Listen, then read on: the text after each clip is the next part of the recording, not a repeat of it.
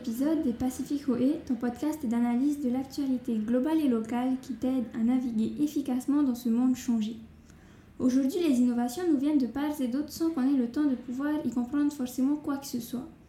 Mais heureusement pour nous, les jeunes sont là pour sauver la mise comme ce fut le cas avec les millénials lors du boom Internet. Maintenant, c'est au tour de la Gen Z qui a grandi dans un monde high-tech de prendre la relève et de garder le cap de notre révolution. Pour en parler plus en détail, nous recevons Emata Michelozzi, membre de la génération Z. Donc sans plus attendre, je te laisse découvrir cette conversation avec Emata. Du coup, bonjour à tous. Aujourd'hui, on se retrouve avec Emata. Emata, est-ce que tu peux te présenter s'il te plaît? Alors Yorana, ben moi c'est Eimata, Eimata Michelozzi. Alors je suis employée de banque, mais je suis en parallèle étudiante au CNAM en licence 3 marketing et je suis avec vous aujourd'hui. Merci. Alors, du coup, après avoir longtemps été confronté aux millénials, c'est-à-dire euh, les membres de la génération Y qui sont nés entre 1981 et 1996, le monde doit aujourd'hui prendre en compte la génération Z, dont toi tu fais partie. Et comme ses prédécesseurs, celle-ci va changer les choses dans nos sociétés. En effet, comparé aux millénials, vous, la Gen Z, êtes plus confiant envers les réseaux sociaux et vous allez même jusqu'à les favoriser pour effectuer vos transactions. Qu'est-ce qui, selon toi, vous rend plus adaptable à ces technologies par rapport à la génération de vos parents? Alors ben, moi, pour ma part, je pense que j'y accorde plus d'importance et de confiance dans le sens où ben, la génération Z, on est né vraiment dans, dans ce, dans ce monde-là, dans le monde du numérique. On a grandi euh, qu'avec ça, contrairement à nos prédécesseurs qui, eux, ont connu un monde... De, moins digital que le nôtre. Et je pense qu'aujourd'hui, c'est pour ça qu'on favorise justement le fait de faire nos transactions euh, via les réseaux sociaux ou en ligne, tout simplement, même d'un côté plus euh, pratique.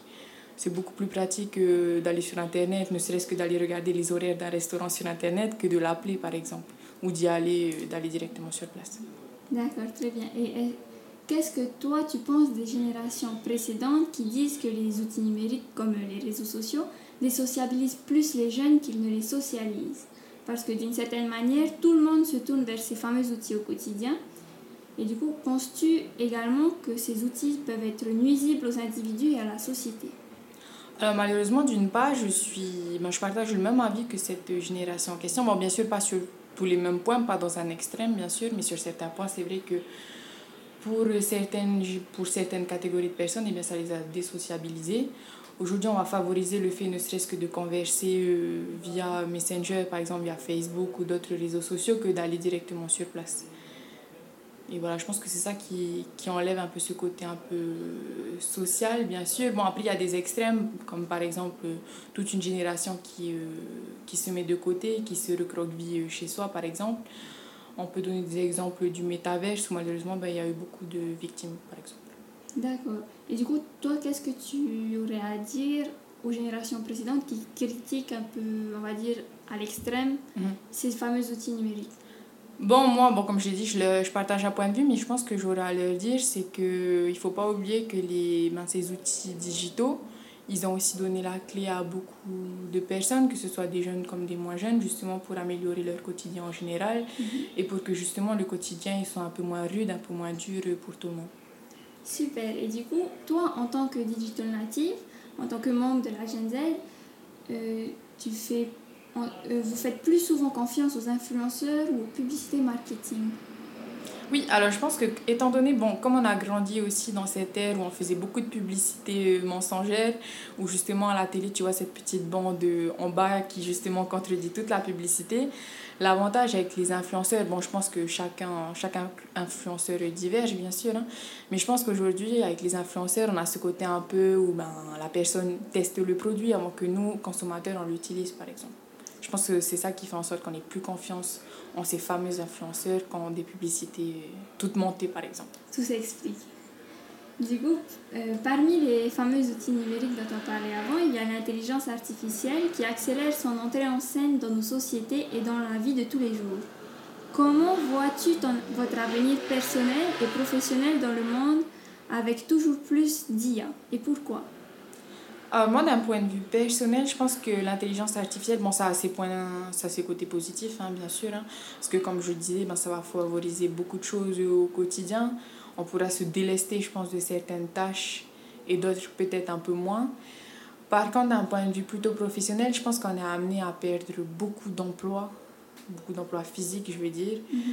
Euh, voilà, on a déjà qu'on a une certaine dématérialisation des choses, donc là en plus, si l'humain aussi, on, le retire et on le remplace par l'intelligence artificielle, je pense que ça a des inconvénients quand même. D'accord.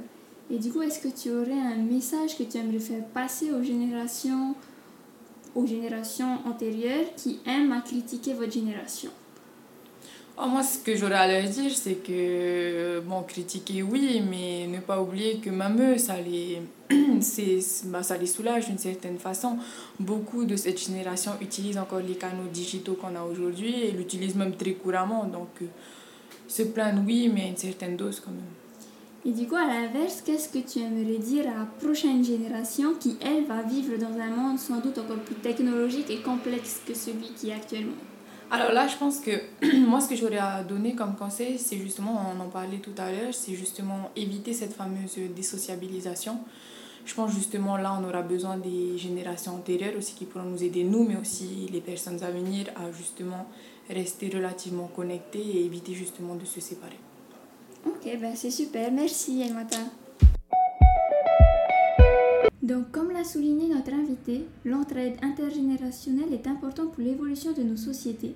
Et il ne faut pas oublier que certains événements qui peuvent parfois paraître aux membres des générations précédentes comme un mauvais présage pour l'avenir peut être vu comme une opportunité pour les jeunes de demain qui, eux, n'hésiteront pas à la saisir pour se voir grandir en construisant le monde de demain.